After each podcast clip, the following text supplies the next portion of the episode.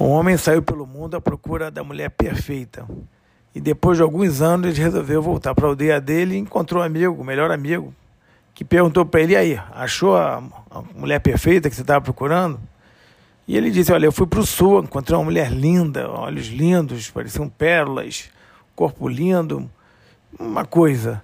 E aí, é, cadê a tua esposa? Ele falou: Não, não, essa aí não, não era perfeita, não, porque era, era não tinha condição, era pobre e tal, não, não dava não.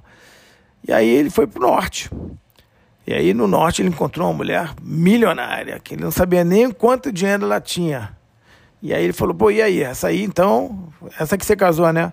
Não, não, não, essa aí, cara, era muito feia, não dava não, cara, e não dava mesmo.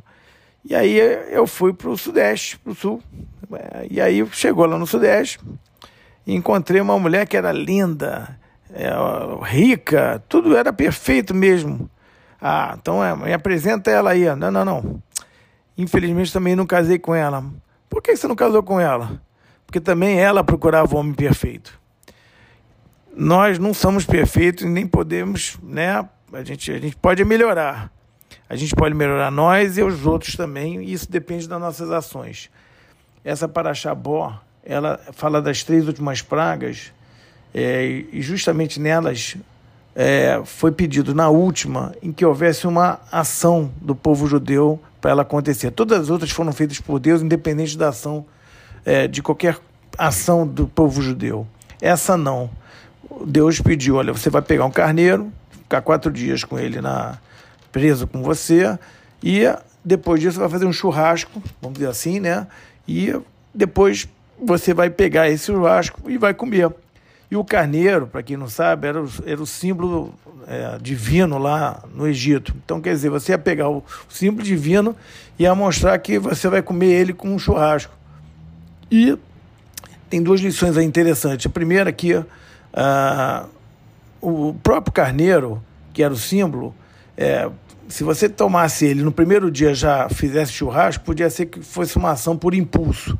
Por isso, o pedido de quatro dias para mostrar para os próprios egípcios que isso não era uma, uma, uma ação de impulso, era uma coisa pensada e desejada pelo povo judeu. Então, é, requeria essa ação do povo judeu para tá, conseguir ter a liberdade. A, a segunda foi pintar os umbrais, e que e não tem nada a ver com, com a mezuzá que a gente usa nas portas hoje, mas só para um parênteses, né? É, e, e foi para que o, a, fosse um sinal né, para que o anjo da morte pulasse as casas dos judeus. Então, também necessitava de uma ação.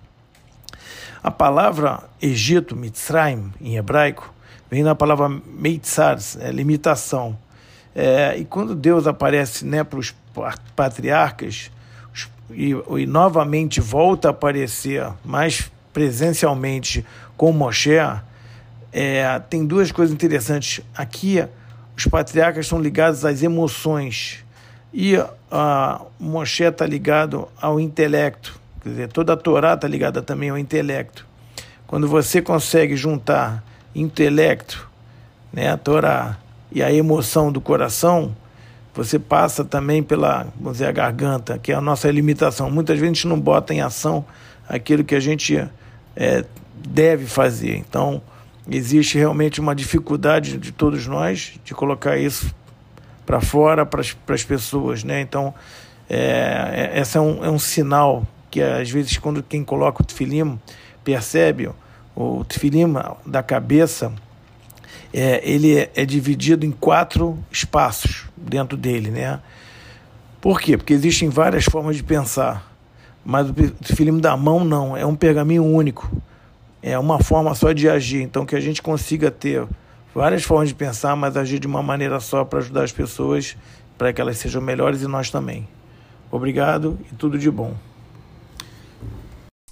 Eu queria agradecer a todos que ouviram até aqui nossas mensagens, que na verdade não são minhas, são da nossa Torá.